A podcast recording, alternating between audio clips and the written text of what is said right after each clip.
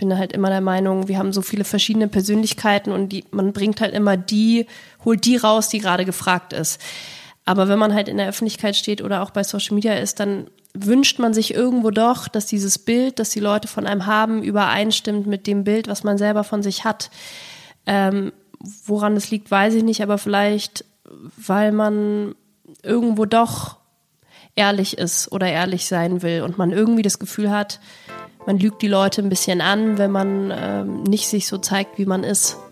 Willkommen im Hotel Matze, dem Interview-Podcast von Mit Vergnügen. Mein Name ist Matze Hilscher und ich treffe mich hier mit großen und kleinen Künstlern und Künstlerinnen, mit schlauen Unternehmern und smarten Typen und versuche herauszufinden, wie die so ticken. Mich interessiert, was sie antreibt, was sie inspiriert. Ich will wissen, wie ihr Alltag aussieht. Ich will wissen, warum sie das machen, was sie machen. Ich will wissen, wie sie das machen. Ich möchte von ihnen lernen. Ihr sollt von ihnen lernen und natürlich eine gute Zeit im Hotel zu haben.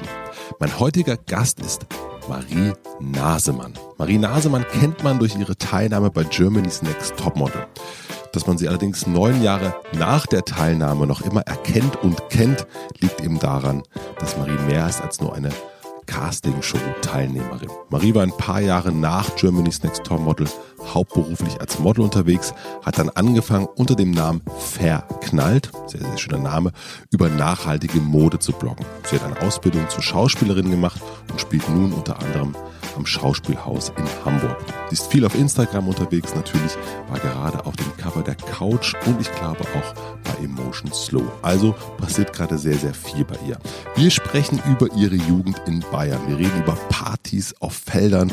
Wir reden über ihren christlichen Glauben. Wir reden über die Vor- und Nachteile des Gutaussehens. Wir sprechen über Neid. Wir sprechen über die Herausforderung, als Schauspielerin ernst genommen zu werden, aber auch gleichzeitig Bloggerin zu sein und zwischen diesen Welten hin und her zu wandern. Und wir sprechen über die Liebe, ein sehr, sehr wichtiges Thema. Wenn euch die Gespräche mit Warner Lima, Visavi oder Karl Jakob von Dandy Diary gefallen haben, dann denke ich, seid ihr hier genau richtig. Marie ist ein sehr, sehr ausgeglichener und sehr entspannter Mensch und sie erklärt auch, warum das so ist und wie sie das so macht. Und deswegen war dieses Gespräch sehr, sehr, nun ja, sehr ausgeglichen und sehr entspannt. Das hat mir sehr, sehr gut gefallen. Ich hoffe, euch gefällt das genauso gut. Ich wünsche euch viel Vergnügen im Hotel Matze mit Marie Nasemann. Ich freue mich natürlich, dass du im Hotel bist und wollte als allererstes mit dir über Schminktipps reden, logischerweise. Oh nein. Ob du, ob du mit mir so deine Morning-Schminkroutine irgendwie durchgehen kannst. Das alte Thema. Ich hoffe, dass du diese Frage nicht ernst meinst. Ich mein, natürlich meine ich diese Frage nicht ernst, aber es ist natürlich auch lustig, wenn man sich mit dir beschäftigt, dass du diese Frage beantwortest du wirklich häufiger. ja, sehr, sehr oft. Ein bisschen zu oft für meinen Geschmack, aber das ist halt anscheinend doch das, was einfach sehr viele Frauen interessiert, wenn die eben Frauenzeitschriften lesen. Wenn du gefragt wirst, was du beruflich machst, ähm, wird dir ganz oft, wird eben gesagt, ganz oft Model gesagt, ähm, dann natürlich auch Influencer, es wird, oder Influencerin, ist Schauspielerin. Ähm, was ist für dich so das, was dir als erstes in den Kopf kommt, wenn du an deinen Beruf denkst, was du für einen Beruf machst? Also nie Model. Mhm. Ich war das mal und aber Model heißt für mich ähm, eine Modelagentur haben, äh, Katalogshootings machen, jeden Tag auf Castings rennen, ins Ausland gehen und da irgendwie von Station zu Station. Das habe ich mal gemacht, aber das mache ich nicht mehr. Also ich sehe mich eigentlich nicht wirklich als Model. Ähm, ich sehe mich tatsächlich mh, mm, als Schauspielerin und teilweise eigentlich auch als Stylistin, weil ich für meinen, ähm, für meinen eigenen Blog ja immer die Outfits zusammenstelle und da sehr viel im Kontakt per Mail mit Firmen bin, um Klamotten auszuleihen und so. Ich habe auch großen Spaß daran, so Outfits zusammenzustellen und so. Und ähm, als Schreiberin eigentlich, weil mhm. ich für den Blog schreibe, weil ich zwei Kolumnen habe für Magazine und da einfach auch ziemlich viel Zeit mit verbringe, so schreiben vom Laptop.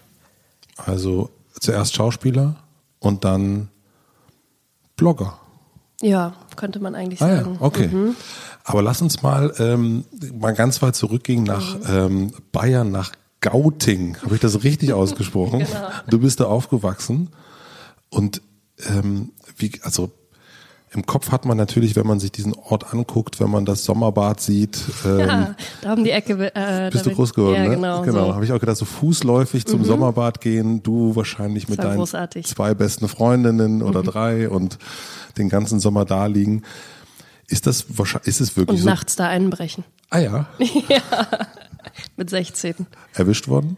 Ähm, nee, zum Glück nicht. Obwohl da Kameras überall waren. Aber da saß, ich kann mir beim besten Willen nicht vorstellen, dass, eine, dass es eine Person gibt, die beim Gautinger Freibad irgendwo in einem Keller sitzt und sich die ganze Nacht lang dieses Überwachungsvideo reinzieht. Aber, also direkt gesprungen, hast du, im- hast du im Schwimmbad im Gauting zum ersten Mal geknutscht? Ähm, nee, das habe ich, glaube ich, tatsächlich bei so einem. Ich weiß es leider nicht mehr genau. Es ist tot du traurig. erinnerst dich nicht mehr an deinen ersten. Kuss?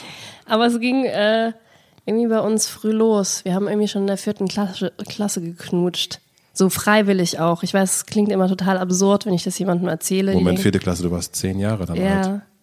Und wir haben damals, Titanic war so unser Lieblingsfilm. Und dann haben wir immer diese Filmszenen nachgespielt. Und da war dann halt auch dieser Kuss dabei. Und dann haben wir da immer. Aber hast du, boah, hast du mit, mit, als Zehnjährige einen anderen zehnjährigen Jungen gefunden, der das mitmacht? Ja, die Jungs fanden das auch super. Bei uns war es natürlich so, dass die Mädchen, die man dann so langsam, wo man langsam gemerkt wird, ah, das ist ja auch fast eine ganz andere, ist ja ganz anders interessant, dass die sich natürlich nur für ältere Jungs interessiert haben. Also bei uns war, Ja, ich glaube, bei uns war das eher so, so Kinderspiele. Also das war jetzt noch gar nicht irgendwie so Mhm. mit zehn natürlich noch nicht wirklich sexuell aufgeladen, sage ich mal, sondern gut. das waren wirklich mehr so Spiele, aber wir fanden das irgendwie, ja, man hat das in Filmen gesehen und dann hat man das irgendwie nachgespielt und fand es lustig. Was hast du sonst so gemacht in Gauting? Dieser Name, ich finde, ich finde, der Ort sieht super schön aus. Findest du? Ich Also- finde ihn ganz wahnsinnig hässlich eigentlich. Hm, nee, Also so ein, man hat das Gefühl, wenn man sich die Bilder anguckt, das ist immer klare Luft. So, Das ist immer so, Ja. immer schön und ähm, scheint eigentlich fast immer die Sonne. Ähm, aber was hast du da so gemacht? Also ich muss sagen, so mit 16 hatte ich, glaube ich, einen Terminkalender, der voller war, als er jetzt bei mir ist. Ich habe irgendwie unfassbar viel gemacht. Ich war an der Schule bei extrem vielen so ähm, Sachen mit dabei wie ähm, Schülermitverwaltung. Also ich habe irgendwie riesige Partys geschmissen und organisiert. Ähm, ich war im Schulchor. Ich habe irgendwie mit meinen Freundinnen selber so Tanzgruppen ähm, also wir haben uns selber immer so Tänzer ausgedacht und die dann irgendwie aufgeführt. Ähm, ich habe Tennis gespielt, äh, Jungs verführt. Jungs verführt. Ich habe in einer Band gespielt und gesungen und ähm, habe in der evangelischen und katholischen Kirche so Jugendgruppen betreut, war selber auch in einer Jugendgruppe und also ich habe einfach äh, das volle Angebot ausgeschöpft, sage ich mal, was man so machen konnte im Vorort von München. Hast du Drogen genommen? Habt ihr gekifft? Habt ihr Nee. Ärger mal mit der Polizei gehabt? Also es wurde schon viel getrunken. Ich weiß nicht, ob das jetzt an Bayern liegt, aber ich bin schon mit Bier aufgewachsen. Also jetzt nicht als Kind, aber so ab 14, 15 ähm, hat man sich schon so, bei uns, das hieß einfach nur das Feld. Das war wirklich auch einfach nur ein Feld am, am, am Fluss. Da hat man sich dann Freitag oder Samstagabend getroffen und ähm, irgendjemand hat einen Kasten Bier mitgebracht. Ähm, die Jungs kamen mit ihren aufgemotzten äh, Motorrädern irgendwie dazu. Und dann saß man da halt irgendwie rum und hat irgendwie getrunken und geraucht und oder sich mit irgendwelchen billigen Sangria auch mal hinter der Tankstelle einen reingekippt. Also es war immer ein bisschen unglamourös im Vorort, aber auf der anderen Seite wurden wir dann, glaube ich, auch immer relativ kreativ, ähm, weil es halt keine Locations gab, um irgendwie auszugehen. Dementsprechend gab es dann viele Hauspartys. Also wenn mal irgendwie die Eltern weg waren, dann ähm, fanden natürlich irgendwie Partys statt, die natürlich teilweise auch sehr ausgeartet sind. Aber so, äh, ja, war es zumindest nicht langweilig. Ko- Kotzen vom Alkohol? Ja klar, also meinen ersten Rausch hatte ich, glaube ich, äh, mit 15 nach der Choraufführung. Ähm, ähm, dann mit dem Chor, Schulchor hatten wir irgendwie ein Weihnachtskonzert und waren dann danach im Griechen äh, in Gauting. Und da wurde dann irgendwie angefangen, Uso zu trinken. Und ich hatte richtig so mit Ansage, so heute trinke ich mal. Heute probiere ich das mal aus. Das ging natürlich total schief. Ich kann mir vorstellen, du bist ja auch jemand, ne? Also du bist ja äh, leistungsorientierter Mensch. Dann auch jetzt aber richtig. jetzt, jetzt gebe ich mal richtig Gas. Ich bin ein guter Trinker. Ja, und dann, ähm, ich war natürlich kein guter Trinker und dann wurde ich gestützt zu zwei Freunden ähm, nach Hause gebracht. Meinen Eltern habe ich natürlich erzählt, ich hätte mir beim Griechen den Magen ähm, verdorben und sie hatten, haben mich auch in dem Glauben gelassen, dass sie mir das glauben und haben dann aber ihren Freunden wiederum erzählt, ich hätte zum ersten Mal vom Alkohol mich übergeben, die das wiederum ihren Kindern erzählt haben, die ich gebabysittet habe und dann habe ich von meinen Babysitterkindern, die kamen dann zu mir und meinten, ja Marie, du hast ja neulich zu viel Alkohol getrunken und ich war so, was? ja, ähm, das hat natürlich dann die Runde gemacht. Deine Eltern haben sich irgendwann getrennt, wann war das? Da war ich 18. Aber ich habe mich natürlich gefragt, weil das schon natürlich wohl behütet ist, wie du aufgewachsen bist, bis auf ein bisschen Saufen. Und ähm, du auch, ne, wenn man evangelische äh, Jugendfahrten organisiert, natürlich auch Glauben eine große Rolle spielt, kann ich mir vorstellen. Und wenn sich dann die Eltern trennen, wenn man 18 ist, wie ist es dann so? Also kannst du dich dann noch so erinnern? Ist das ähm also für mich war das, mm, also ich glaube, es war schon irgendwo schon ein Schock, aber ich hatte schon so ein bisschen damit gerechnet. Also ich hatte ja schon jahrelang mitbekommen, dass es da auch so ein bisschen kriselt zwischen meinen Eltern.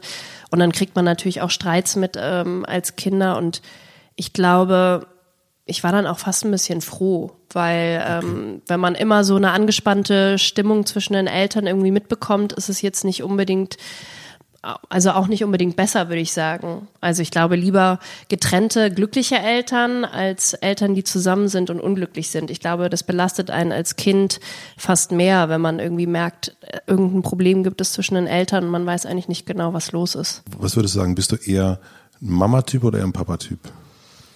Super schwierig. Also ich habe zu beiden äh, ein super Verhältnis und ich muss sagen, seit der Trennung genieße ich das auch, dass ich von beiden einzeln so eine volle Aufmerksamkeit kriege. Also mhm. es ist gar nicht das Schlechteste irgendwie so. Ähm, ich habe, glaube ich, von meiner Mutter ähm, so sehr diese soziale Komponente ähm, geerbt. Also meine Mutter ist wahnsinnig busy, hat unglaublich viele Freunde, ist ständig auf Achse, geht irgendwie andauernd ins Theater, in die Oper, Kunstausstellungen, ins mhm. Kino. Und das ähm, ist auch voll mein Ding. Und sie macht gerne Feste, ich organisiere gerne Feste für viele Leute. Ähm, das habe ich, glaube ich, voll von ihr. Auch so diese Liebe für schöne Dinge, Kunst und Kultur und so. Mhm. Und ähm, mein Dad und ich haben, glaube ich, so sehr so eine seelische Connection, sage ich mal. Also wenn wir uns jetzt irgendwie treffen und abends zusammen irgendwie was essen gehen und einen Wein trinken, dann haben wir ewig lange philosophische Gespräche irgendwie über Gott und die Welt, wie Beziehungen funktionieren, ähm, also was nach dem Tod kommen könnte und so weiter. Also da habe ich das Gefühl, ähm, da sind wir immer so sehr so geistig auf einer Wellenlänge. Also so habe ich von beiden irgendwie so ein Teil. Und glaubst du noch an Gott? Also ist es noch für dich, spielt es noch eine Rolle? Mm, ich weiß gar nicht genau, ob ich es Gott nennen würde, aber ich glaube auf jeden Fall an was. Ähm, es ging eigentlich so ein bisschen tatsächlich los mit der Konfirmation. Ähm, also ist, erstmal ist ja ziemlich untypisch, dass ich in Bayern äh, evangelisch aufgewachsen bin. Ja, das, das, werden jetzt wahrscheinlich die meisten Leute nicht verstehen, aber es gibt tatsächlich in Bayern auch evangelische Menschen. Das ist ja schon mal also der Vorteil, dass man dich, dass man euch nicht verbrannt hat. Ja. ja. Und ähm, genau, dann wurde ich eben konfirmiert und damals war das schon auch so, dass man gesagt hat, okay, man lässt sich konfirmieren, weil dann gibt es ein großes Fest und dann kriegt man viele Geschenke. Das war ja eigentlich immer so das, wieso ja. man so sich hat konfirmieren ja, lassen oder Kommunion gemacht hat. Und ähm, dann dachte ich mir aber damals schon, nee, das ist doch irgendwie doof. Also wenn, dann muss ich mich auch so ein bisschen damit auseinandersetzen. Und das war, glaube ich, auch so mit 14 oder 15 auch so ein Moment, wo ich nicht so wahnsinnig viele Freunde hatte. Und dann habe ich mich wirklich bei mir zu Hause in mein Kinderzimmer ähm, irgendwie gesetzt und habe angefangen, die Bibel zu lesen und ähm, habe irgendwie so angefangen, mich damit auseinanderzusetzen. Mh, mm, und konnte bestimmt nicht alles unterschreiben. So gerade diese ganzen Sachen mit Wiedergeburt und der Jesus, der irgendwie zurück auf die Erde kommt und so, das erschien mir, glaube ich, schon immer so ein bisschen Hokuspokus. Aber ich habe da trotzdem auch relativ viele Sachen für mich rausgezogen, die ich eigentlich ziemlich positiv fand. Also wie dieses ganze Nächstenliebe-Thema. Und ähm, das ist irgendwie so ein bisschen bis heute so, dass ich das so ein bisschen mitnehme oder verinnerlicht habe und ja, probiere irgendwie positiv auf Menschen zuzugehen und vor allem auch auf Menschen zuzugehen, die mir was Böses wollen. Also jetzt mal blöd gesagt, wie Jesus das auch gemacht hat. So gerade die, die mich noch verraten, denen wasche ich irgendwie noch die Füße. Und dieses Prinzip probiere ich eigentlich auch zu fahren. Das ist nicht immer einfach, aber gerade Menschen, die mir was Böses wollen, die tun mir ja meistens leid, weil die haben ja offensichtlich ein Problem in ihrem Leben oder sind nicht ausgeglichen. Und dann probiere ich eigentlich eher positiv auf die zuzugehen. Und kannst du das, äh, kannst du da ein Beispiel nennen aus, aus eher aus der Jetzt-Welt? Ja, auf jeden Fall. Also in der, in dieser ganzen Branche, in dieser Medienbranche, sage ich mal, begegnet mir schon ab und zu Leute, zum Beispiel auf Veranstaltungen, die dann irgendwie mich also nicht nett mit mir umgehen oder also auf der Veranstaltung dann nicht nett mit dir umgehen oder? genau also irgendwie andere die auch in der Öffentlichkeit stehen ich will da jetzt irgendwie auch keine Namen nehmen aber die sich zum Beispiel nicht mit mir fotografieren lassen wollen weil sie sich irgendwie für was Besseres halten oder so und das finde ich halt immer wahnsinnig affig zum einen und dann denke ich mir immer Mensch, die Person tut mir irgendwie leid, weil wenn man, wenn man das so braucht, also sich so öffentlich von jemandem abzusetzen und so unbedingt behaupten zu müssen, dass man was Besseres ist, dann ist man es ja irgendwie scheinbar nicht. Mhm.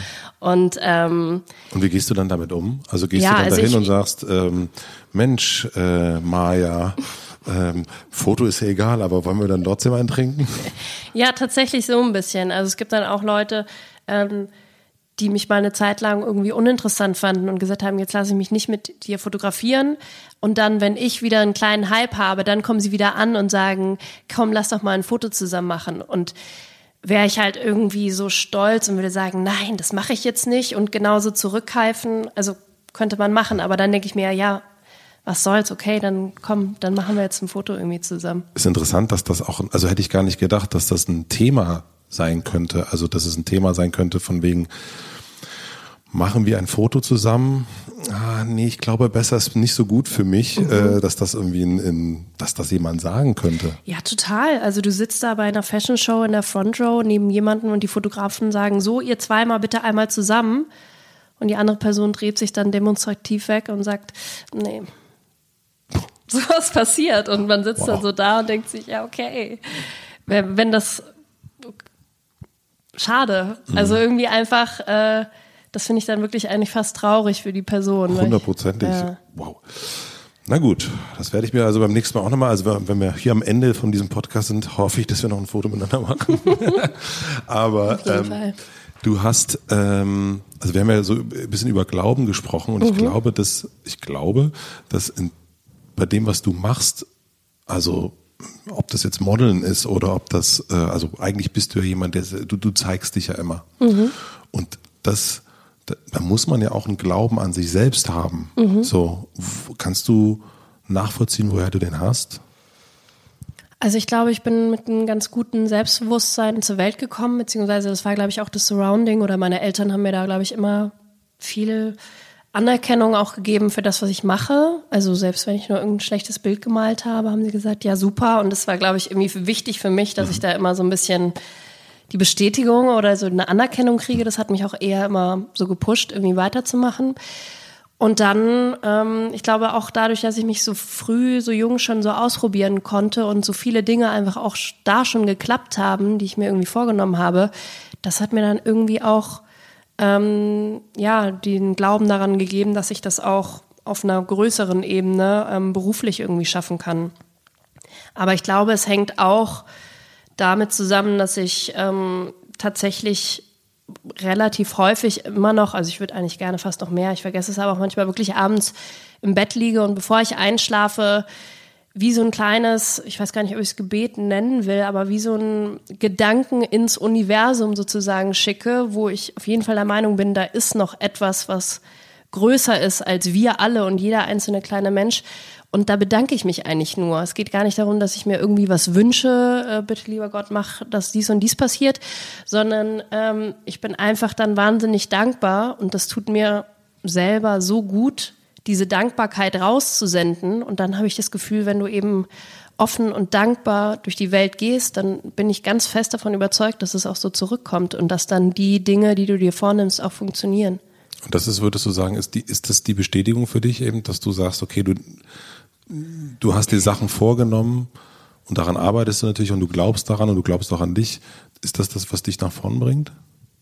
Ja, mit Sicherheit. Also ähm, ich glaube, dass man auch realistische Ziele braucht. Also ich unterhalte mich manchmal mit Leuten ähm, oder die Menschen, die auch von mir wissen wollen, wie ich das irgendwie meinen Weg gefunden habe. Ich glaube, man braucht immer realistische Ziele. Also es bringt jetzt nichts, wenn ich jetzt äh, jeden Abend davon träume, dass ich irgendwie einen Oscar gewinne. Es ist einfach sehr weit weg mhm. und ähm, aber ich glaube, wenn man realistische Ziele hat, also wie zum Beispiel bei Germany's Next Top Model, bin ich irgendwie reingegangen und habe von Anfang an habe ich es mir irgendwie zugetraut, dass ich das kann und dass ich eigentlich auch gut darin bin und dass ich mir auch dieses ganze Kamerading und vor der Kamera sprechen irgendwie liegt. Und dann war eigentlich von Anfang an mein Ziel, unter die letzten fünf zu kommen, was natürlich auch schon ein sehr optimistisches Ziel ist. Aber du hast dich nicht getraut zu sagen, ich möchte Nummer eins werden? Ähm, was heißt, ich habe mich nicht getraut? Ich, ich musste es nicht, also ich wollte es auch gar nicht unbedingt werden. Ich habe einfach mir angeguckt, okay, wie weit muss man kommen, um danach irgendwie was damit anfangen zu können.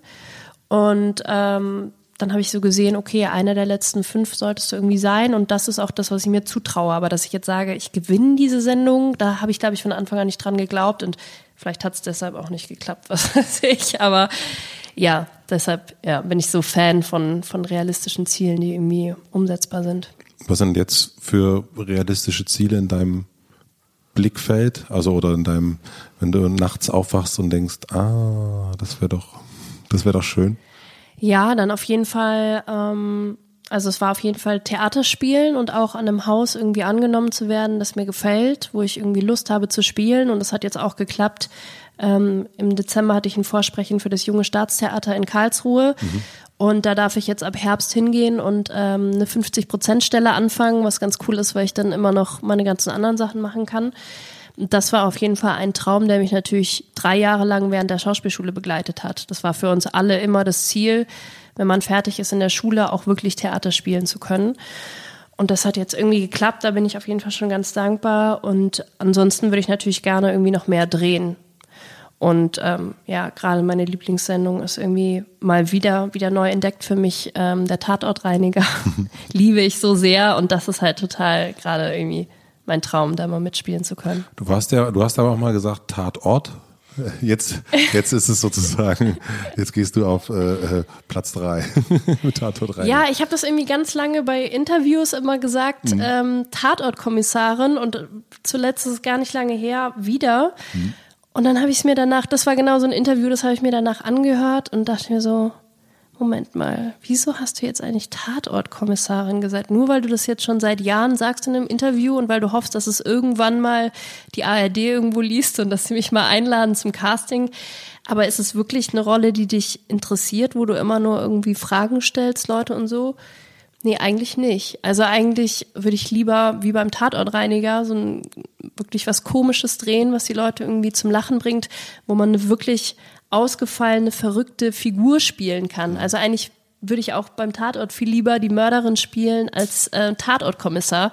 Ich glaube, Tatortkommissarin war nur immer in meinem Kopf, weil ich mir dachte, das ist dann sowas Solides. Da dreht man dann zwei Tatorte im Jahr oder drei und dann ist gut. Man braucht sich keine Gedanken ja. machen um irgendwas. Aber ähm, die wirkliche Challenge wären eigentlich ganz andere Rollen. Wenn du Zweifel hast, was sind das für Zweifel? Ich habe keine Zweifel. Gute Antwort. Quatsch. Gute Antwort. Respekt. Quatsch. Nee, ich habe mir das aber tatsächlich ein bisschen abgewöhnt. Also ich hatte so echt viele Jahre, viele Zweifel, gerade bei dieser ganzen Modelsache. Da war ich so oft im Ausland und es hat irgendwie nicht geklappt und der internationale Durchbruch war so nah und ähm, jedes Mal kam ich da halb frustriert irgendwie nach Hause ähm, wo ich immer an mir gezweifelt habe, Gott, bin ich wirklich so ein gutes Model? Ähm, Gibt es nicht andere, die noch irgendwie viel schöner und noch dünner und noch größer und was weiß ich was sind als ich? die noch irgendwie krass, krassere Gesichtsausdrücke und Posen können oder so.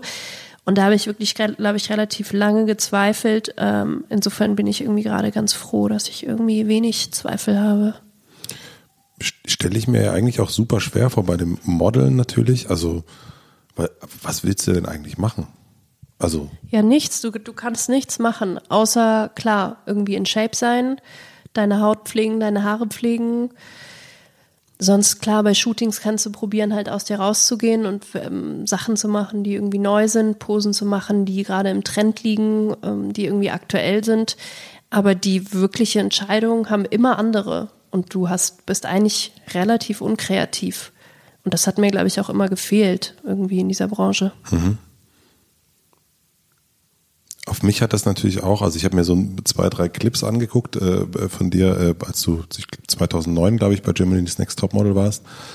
Und natürlich auch jetzt, was man so sieht, was man darüber liest, hatte ich immer was extrem Demütigendes, finde ich auch. Also weil ja, das ist ja etwas, wo du ja, das Aussehen, wenn du sagst, äh, krassere Gesichtszüge, wie willst du das denn machen? Kannst du ja nicht mit dem Hammer dir ins Gesicht schlagen und sagen, so jetzt ist da eine schöne Kante drin. Mhm. Da kannst du eigentlich wenig machen. Also mhm. warum hat dich, warum wolltest du Model sein? Ich, ich wollte das ja eigentlich nie hauptberuflich machen. Ich glaube, es wurde mir dann so ein bisschen eingetrichtert, dadurch, dass ich dann bei dieser Sendung war und da auch so weit kam, dass man dann eben von einem erwartet wurde. Also das war auch damals natürlich auch meine Agentur, mein Management, die gesagt haben, okay Marie, als Model sind deine Stationen Paris, London, Mailand, New York und dann gucken wir irgendwie mal weiter und erzählen dann in Deutschland den Kunden davon und dann hat man das irgendwie mitgemacht. Ähm, ja, ich glaube, das, das Faszinierende daran fand ich immer dieses wirklich in Rollen schlüpfen, also gerade diese Verwandlung, wenn du morgens irgendwie ins Studio kamst und sahst irgendwie echt übermüdet und blass aus und dann wirst, sitzt du da irgendwie zweieinhalb Stunden und schlüpfst irgendwie in so ein krasses Outfit und du bist ein anderer Mensch. Also fand ich halt einfach immer total faszinierend, was man aus Menschen irgendwie rausholen kann, auch so mit Haare und Make-up. Ähm, das fand ich irgendwie immer spannend. Und ansonsten natürlich das Reisen war, war immer toll, dass du irgendwie dir einfach aussuchen konntest, in welchem Land will ich jetzt arbeiten, welche Stadt will ich erkunden. Aber ansonsten weiß ich auch gar nicht so genau, was mich eigentlich so, so sehr daran gereizt hat. Hat das was damit zu tun? Äh, ich glaube, irgendwo habe ich das gelesen, dass man dir früh gesagt hat, dass du gut aussehend bist. Stimmt das? Habe ich das irgendwie richtig gelesen? Oder du die, oder du, also ich meine, muss ja jemand zu dir gekommen sein und sagen, du siehst gut aus, du solltest Model werden. Ja, ich ähm, habe ja irgendwie so als Zehnjährige schon so ein paar Modeljobs angefangen, weil ich irgendwie so eine Freundin hatte, deren Mutter da ganz engagiert war. Und dann habe ich meine Eltern immer angebettelt, weil ich das auch machen wollte. Ich weiß auch nicht, woher das kam, aber meine Mutter hat mich schon sehr, also mein ganzes Leben lang schon viel fotografiert. Meine Großmutter war Modefotografin und dann habe ich halt als Kind immer bei meiner Oma schon diese ganzen Fotografien gesehen und war irgendwie wie in einen Bann gezogen davon. Also ich habe einfach Mode schon immer geliebt und ähm, habe mich dann da als Kind eben schon so ein bisschen ausprobiert und äh, hin und wieder irgendwie so Jobs gemacht ja, dann kam aber auch mal eine Phase, da hatte ich irgendwie, da habe ich dann totale Hasenzähne bekommen und dann habe ich eine feste Zahnspange und mir die Haare kurz geschnitten. Also so, bin total schnell gewachsen, hatte irgendwie keinen Arsch in der Hose. Also mit 13, 14 war ich jetzt alles andere als der schöne Schwan. Mhm. Also äh, hatte irgendwie wenig Freunde und war mal auch wirklich so richtig äh, bei den Losern dabei, sage ich mal. Finde ich aber ganz gut im Nachhinein. Also ich finde, man muss auch mal einmal bei den Uncoolen gewesen sein, so, um dann so. Was hast du gemacht, damit du wieder cool wurdest?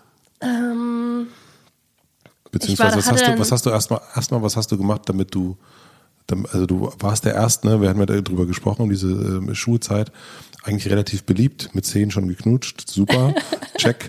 Aber dann irgendwann kommt ja die, dann kommt ja irgendwann die Phase, entweder gehört man zu den Coolen oder zu den Uncoolen. Genau. Weißt du, warum du uncool geworden bist?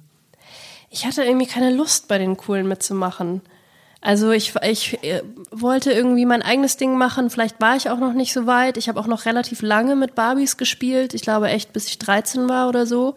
Ähm, und habe es auch geliebt, mich einfach in mein Zimmer einzuschließen, vor mich hin irgendwie Modezeichnungen zu malen und irgendwie für mich zu sein. Also ich musste da nicht immer, ich fand es so anstrengend, sich immer so behaupten zu müssen irgendwie. Also ich war irgendwie ganz auch teilweise ganz zufrieden in meiner Außenseiterrolle irgendwie. Mm, aber dann irgendwann bin ich halt so mit 16 kam dann irgendwie ging es halt irgendwie los, dass man auch so mehr zur Frau wurde, sage ich mal, und irgendwie ähm, die Zahnspange rauskam und da habe ich mich dann einfach irgendwie so richtig, da bin ich so angekommen in meinem Körper auch und da hatte ich dann so auf einmal ein ganz anderes Selbstbewusstsein, was es mir erlaubt hat, also entspannt selbstbewusst, selbstbewusst zu sein. Aber vorher, das wäre irgendwie ein Krampf für mich gewesen. Das hätte ich irgendwie einfach nicht, nicht hinkriegen können. Und hat sich das dann dadurch von allein ergeben? Dass dann die Leute, dass du auch wieder sozusagen be beliebter wurdest? Genau. Also ich habe mich eigentlich nie als schüchtern selber wahrgenommen, aber mir wurden dann halt relativ früh mal so Attribute wie schüchtern irgendwie zugewiesen und das fand ich immer falsch, weil ich hatte ja nie, ich fand mich eigentlich selber immer gut, also auch mit Zahnspange und kurzen Haaren fand ich mich irgendwie gut. Mhm. Ähm, und dann haben eben Leute gesagt, ich bin schüchtern und das hat mich dann hat mich dann so genervt, dass ich mir dann wirklich aktiv angewöhnt habe, einfach zu labern, einfach laut zu sein und viel zu reden. Und damit die Leute mich nicht mehr so wahrnehmen, sondern mehr erkennen, wie ich sozusagen wirklich bin. Und das hat dann irgendwie ganz gut funktioniert. Und das habe ich dann irgendwann mir so zu eigen gemacht. Mhm. Aber das merke ich halt bis heute, das belastet mich immer wahnsinnig, wenn mich Leute irgendwie anders wahrnehmen, als ich bin. Und dadurch, dass natürlich viele Leute mich noch kennen aus der Sendung von 2009, wo ich natürlich noch um einiges jünger, schüchterner, unreifer war als jetzt, ähm, nehm, also ja, denken die oft, ich bin noch wie damals und dann begegnet die mir und denken, huch, wer bist du denn? Dich hätte ich ja ganz anders eingeschätzt oder so. Was denken die Leute von dir? Die denken, ich wäre wahnsinnig brav. Also mhm. vielleicht bin ich auch brav, aber ich nehme mich selber nicht so wahr. Also ich bin schon jemand, der, der es irgendwo ein bisschen faustig hinter den Ohren hat, sage ich mal, der schon irgendwie einfach super gerne äh, viel ausgeht, viel feiert und, und wild ist und ja, das, das, ich, ich sehe halt nicht so aus. Ich sehe irgendwie brav aus. Und dagegen muss ich immer so ein bisschen ankämpfen. Wer kein Drogen nehmen? Nee, Drogen bin ich völlig raus. Also da könnte man, da sagen jetzt die Berliner wieder, okay, sie ist doch brav oder wahrscheinlich. Da sitzen zwei zusammen, zwei brave. Ja. Nee, also das hat mich irgendwie nie gereizt. Ich hatte auch immer Angst davor. Also ich habe mal so eine, das ist jetzt sehr privat, aber naja, wir sind ja auch noch uns.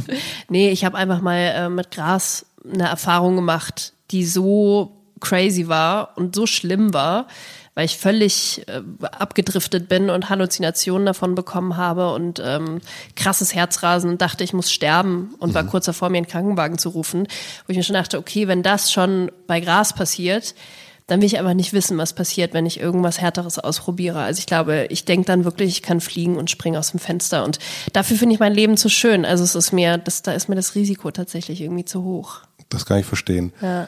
Aber Berghain schon. Berghain Aber ich bin auch jemand, der kann halt auch komplett ohne Alkohol und Drogen extrem viel Spaß haben.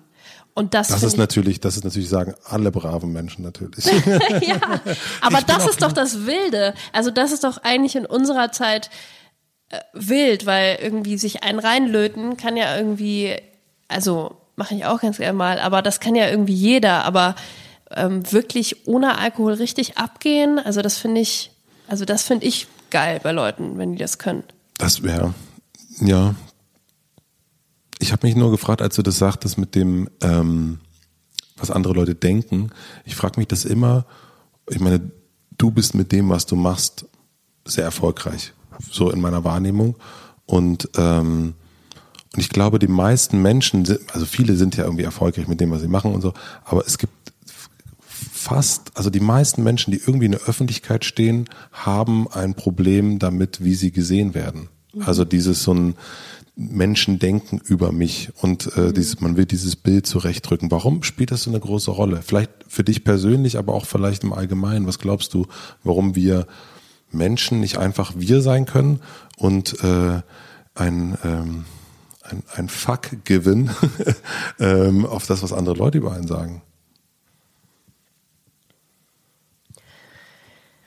Naja, also das liegt mit, mit Sicherheit irgendwie auch an Social Media oder wenn man irgendwie in der Öffentlichkeit steht. Man konstruiert ja immer ein Bild von sich selber. Und es kann einem auch nie gelingen, glaube ich, hundertprozentig man selber zu sein, wenn man jetzt Interviews auf dem roten Teppich gibt zum Beispiel. Wenn man ist immer in einer gewissen Anspannung, man steht unter Beobachtung und man kann, glaube ich, trotzdem man selber sein, aber man ist halt immer ein Part von sich selber. Also ich bin halt immer der Meinung, wir haben so viele verschiedene Persönlichkeiten und die, man bringt halt immer die, holt die raus, die gerade gefragt ist. Aber wenn man halt in der Öffentlichkeit steht oder auch bei Social Media ist, dann wünscht man sich irgendwo doch, dass dieses Bild, das die Leute von einem haben, übereinstimmt mit dem Bild, was man selber von sich hat. Ähm, woran es liegt, weiß ich nicht, aber vielleicht, weil man irgendwo doch ehrlich ist oder ehrlich sein will und man irgendwie das Gefühl hat, man lügt die Leute ein bisschen an, wenn man ähm, nicht sich so zeigt, wie man ist. Hm. Und dass das andere Menschen denken oder, oder, oder, also es ist ja gar nicht unbedingt, dass man lügt, sondern es ist ja auch so, wie die Menschen einen sehen, oder? Mhm. Also das ist ja gar nicht unbedingt, dass man sagt, ich habe jetzt wie gesagt, ich äh, trage rote Socken und man sieht, dass man, was man gelbe Socken anhat, sondern das ist ja eher das, was andere Menschen in einen sehen, was mhm. da nicht stimmt. Und naja, und irgendwie ist es komisch, dass, äh, und da will ich mich überhaupt nicht vorhin frei machen, ne? das ist, dass man, äh, aber so bin ich doch gar nicht. Mhm. Wieso denkst du denn, dass ich sowas machen würde oder so? Oder, oder ich bin doch gar nicht so uncool oder schüchtern, sondern mhm. ich bin doch ein mhm. Draufgänger. Mhm. Und das ist, finde ich, sehr merkwürdig, dass einen das so, du bist wie alt? 28? Mhm. Und ich bin 38. Und, ähm, und ich, es gibt garantiert auch 48-Jährige und 58-Jährige, die das genauso diesen Rechtfertigungs, Rechtfertigungsdrang haben. Mhm. Obwohl man ja eigentlich sagen könnte, ja, komm on, ist doch egal. Ja, irgendwie wollen wir ja doch alle beliebt sein. Hm. Irgendwie wollen wir ja doch alle zu den Coolen gehören und irgendwie gut ankommen. So. Ähm, ich merke, teilweise ist es mir auch schon egal geworden. Also es, ähm, ich glaube, ich werde auch teilweise ein bisschen als arrogant mal eingeschätzt, weil ich oft ähm, mit fremden Leuten, die ich noch nicht kenne, erstmal ein bisschen skeptisch bin ähm, und mir die erstmal ganz genau angucke gucke und vor allem zuhöre, was die mir sagen. Also ich bin nicht gleich so ganz overwhelming zu jeder nächsten Person, sondern gucke mir die erstmal ein bisschen an und das wird mir oft so ein bisschen, glaube ich, als Arroganz ausgelegt oder das habe ich schon mal so von zwei, drei Seiten gehört. Und da denke ich mir inzwischen, mein Gott, ist mir irgendwie egal, dann, dann denkt halt irgendjemand, dass ich irgendwie arrogant bin oder erzählt das rum, ist eigentlich auch irgendwie wurscht. Hm. Aber klar, so ein großes ganzes Bild, was man von sich kommuniziert, nach außen, das probiert man halt immer ein bisschen zu lenken. Und ähm, es wird einem nie gelingen, also nie hundertprozentig gelingen, aber ähm, es ist ein Weg und ich habe das Gefühl, dieses Bild, das von mir in der Öffentlichkeit existiert, gleicht sich immer mehr an das an, was ich irgendwie bin oder was ich auch darstellen will. Also viel mehr noch als vor fünf Jahren oder so. Was ist ein Kompliment, was dich total glücklich macht, wenn man was zu dir sagt oder über dich sagt? Mm, ich liebe deinen Blog, ich finde deine Texte toll, die du geschrieben hast. Ja? Oder ich habe dich, äh, neulich habe ich durch Zufall ein Mädchen kennengelernt, die in Hamburg bei einer meiner Vorstellungen im Schauspielhaus war. Die meinte, sie fand es irgendwie total geil und sie ist total geflasht. Sie hatte ein Date irgendwie und die waren dann genau in meinem Stück durch Zufall und die wären da beide irgendwie total geflasht irgendwie rausgegangen und hätten sich danach noch stundenlang über das Stück unterhalten. Das sind so Komplimente, die machen mich total glücklich. Aber wenn mir jetzt jemand sagt, dass ich irgendwie hübsch bin oder so, es geht da rein und da raus. Mhm. Also das ja, hat Marie, du bist so schön. ich finde das auch wirklich ein, ein, na gut, aber ich finde zum Beispiel, du siehst gut aus wenn es jemand sagt, gut, ich bin jetzt kein Model, ja, also, äh, aber ist das ein Kompliment, was du oder eine Aussage, die du noch als Kompliment wahrnimmst? Wenn du jetzt keine Ahnung auf einem Berlinale Ball bist oder ähm, ähm, die Place to Be Party, wo alle waren, äh, zur Berlinale, glaube ich, und wo dann, wenn dann jemand kommt und sagt, ach Marie, du siehst aber toll aus. Nee, das nehme ich nicht mehr ernst. Also da wird so viel auf diesen Partys immer in Komplimenten verteilt und man hat immer das Gefühl, nur die Hälfte davon ist die Wahrheit. Mhm. Also es gehört schon fast zum Smalltalk dazu, dass man ähm, ein Kompliment bekommt oder eins macht. Entweder wie man sich geschminkt hat oder welches Kleid man trägt oder so. Oh, tolles Kleid, woher ist das oder so. Und das, also das sind nicht Komplimente in meinen mhm. Augen oder Ohren, besser gesagt.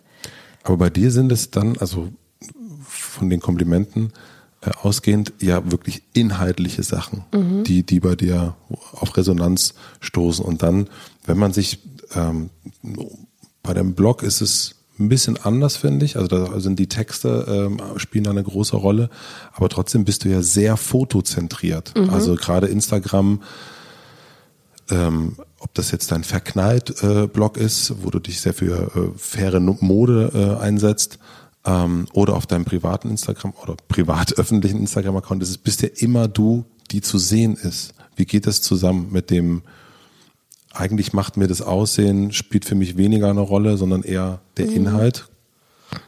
Mm. Ja, also Bilder ist halt das, was, was die Leute sehen wollen. Also da bediene ich so ein bisschen und gerade bei meinem Blog ähm, haben wir auch gesagt, wollen wir das auch bewusst ähm, bilderlastig haben, auch weil es einfacher ist, weil ich auch gar nicht so viel Zeit habe, immer lange Texte zu schreiben.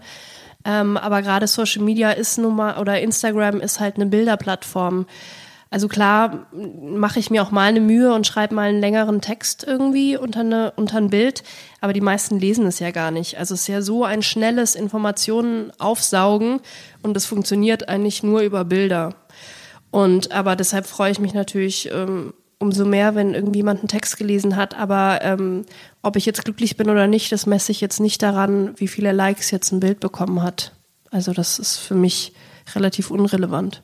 Nee, ich, ich glaube, dass, also mir ging das weniger um die Likes als eher um die, äh, um den Inhalt, der hauptsächlich publiziert wird, also mhm. den du hauptsächlich machst, mhm. ähm, der ja dann natürlich auf den ersten Blick eben viel mehr Aussehen basierend ist und, mhm. und sozusagen ähm, doch um Klamotten geht, was du anhast, welchen Lippenstift, welche, äh, mhm. äh, ähm, welches Make-up du benutzt, als die Gedanken, die du hast oder die ähm, die Sachen, die du du zeigst natürlich auch Fotos aus dem Schauspielhaus, wenn du das äh, mit der, der Spange, das schöne, das schön vor, vorteilhafte Bild. Aber deswegen habe ich mich das gefragt, warum da so we also gefühlt weniger von den Inhalten ist, für die du eigentlich ein Kompliment mhm. über äh, eigentlich ein Kompliment haben möchtest. Das ist halt der ewige Zwiespalt zwischen Kunst und Kommerz, ne? Also Theater spielen, Texte schreiben, das ist irgendwie Kunst. Das ist auch das, was irgendwie schlecht bezahlt ist. Mhm. Ähm, was mir aber halt total viel Spaß macht und wo ich merke, da, dafür brenne ich. Und das andere ist halt ein bisschen Kommerz, diese ganze ähm, Bildersache und immer mein Gesicht zeigen und ähm, Produkte zeigen. Klar, dafür brenne ich auch, so, solange es halt um Themen geht wie jetzt Naturkosmetik oder nachhaltige Mode, wo, weil ich einfach das Gefühl habe, da kann ich wirklich was bewirken. Aber im Prinzip ist das natürlich mehr Einnahmequelle für mich als jetzt ähm, meine ganzen inhaltlichen Sachen. Leider, es wäre natürlich andersrum jetzt irgendwie auch nicht schlecht. Aber es ist halt meistens so, dass die Sachen, die am allermeisten Spaß machen, die bringen jetzt nicht unbedingt das meiste Geld. Wobei ich es immer lustig finde, dass ähm, Menschen, die, da nennen wir jetzt auch keine Namen, ähm, schon mehr in der inhaltlichen Ecke sind, also die Kinofilme drehen, äh, die Schauspieler äh, sind und, und die vielleicht das haben schon, also beruflich, wo du gerne noch mehr hin willst, dass die dann jetzt anfangen, äh, ähm, das nachzumachen, was du jetzt schon machst. Also sozusagen, dass dann eine, ähm, eine große Schauspielerin oder ein großer Schauspieler plötzlich anfangen, auf ihrem Instagram-Kanal Uhren zu tragen. Und man denkt sich so, ja, Moment, warum eigentlich? Also, mhm. das ist dann auch wiederum dieser, der ewige Garten des Nachbarns ist, mhm. dass man du, die äh, wahrscheinlich ganz gutes Geld damit verdienen kann, bei Instagram Uhren äh, äh, hinzuhalten und dass es auch völlig natürlich ist. Ähm, der andere, der Schauspieler, der auch eine gute Tagesgage kriegt. Eigentlich könnten ja beide ganz wunderbar sagen, ist doch alles super, aber nein, weil es wirkt natürlich auch immer sehr einfach zu sagen, ich bind mir jetzt eine Uhr um und dann kriege ich dafür irgendwie 5000 Euro äh, als wenn man für diese 5000 Euro irgendwie zwei Tage schauspielern muss. Mhm. Glaube ich, äh, ist vielleicht dann irgendwie so, so, so eine Wahrnehmung des Ganzen. Ja, und ähm, es ist auf jeden Fall auch die Kombi aus beidem. Also ich will auch jetzt Instagram, ich könnte es ja auch morgen sagen, ich höre jetzt irgendwie damit auf, ich gucke, dass ich mein Geld irgendwo anders herkriege, aber es macht schon auch Spaß. Also man ist ja schon auch kreativ, indem man irgendwie mhm. einen Feed zusammenstellt, sich überlegt, okay, welche Bilder passen gut zusammen, sich auch mal eine lustige Bildunterschrift ähm, ausdenkt. Und gerade Insta-Stories zum Beispiel, da habe ich total Spaß dran. Also ich habe so Was man auch merkt. Hä? Was man auch total merkt. Ja, also, also die letzten du, Tage war ich ein bisschen inaktiv. Aber vor allen Dingen, wenn man merkt, wenn du im, äh, ich habe das natürlich ein bisschen verfolgt, als du in Mexiko warst. Das war sehr interessant, muss ich sagen. Ach so, an was erinnerst du dich da konkret? Ich erinnere mich auf jeden Fall an äh, Strand trinken. Mhm. Ähm, ich erinnere, ich glaube, du warst da auch mit den, mit, mit, äh, mit Lisa, kann das sein? Mhm. Lisa von, von Bloggers Bazaar. Genau. Daran erinnere ich mich. Und ich erinnere mich an ein wahnsinnig ähm, ich möchte das, also ein wahnsinniges, aufreizendes Bild, wo du gefühlt im, ähm, im Unterhemd irgendwo standest. Mhm. Ähm, daran erinnere ich mich. Dann dachte ich, nur, das scheint ja auf jeden Fall gut zu gehen da. ja, da habe ich tatsächlich, da war ich am Abend vorher ähm, unterwegs, äh, auch nicht zu knapp und bin dann irgendwie morgens aufgewacht und wir auch wieso auch immer, ich hatte auf einmal total Lust, irgendwie selber so eine kleine Fotosession zu machen und habe mich dann irgendwie in den Hinterhof von meiner Freundin da mhm. äh, auf den Boden gesetzt, in meinem Body und habe die Kamera da irgendwie auf Selbstauslöser gepackt und habe dann angefangen, mich irgendwie ungeschminkt morgens nach vier Stunden Schlaf zu fotografieren. Ich weiß auch nicht, was mich da geritten hat. Aber manchmal hat man dann auch einfach, ja, macht ja auch Spaß. Manchmal hat man richtig Bock drauf. Was ist das Beste am Gutaussehen?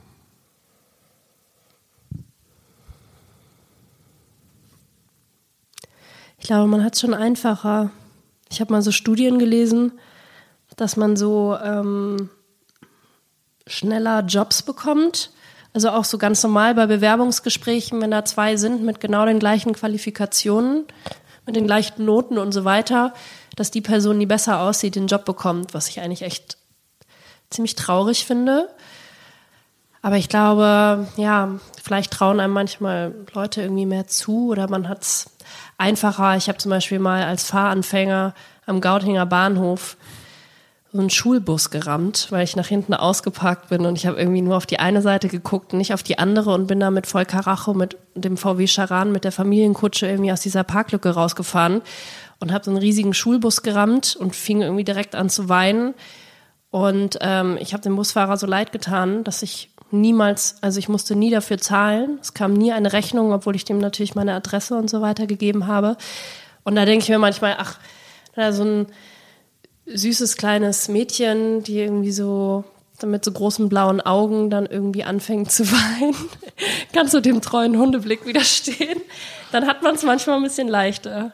Mhm. Und was ist das schlecht am gut aussehen? Ähm, jetzt auf jeden Fall so in schauspielerischer Hinsicht, dass man vielleicht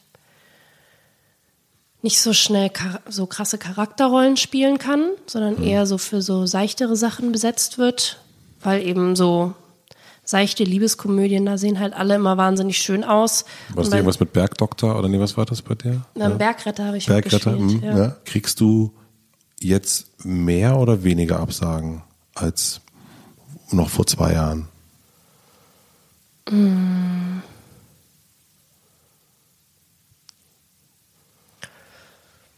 Gleich viel würde ich sagen, hat sich jetzt gar nicht so viel geändert in zwei Jahren eigentlich.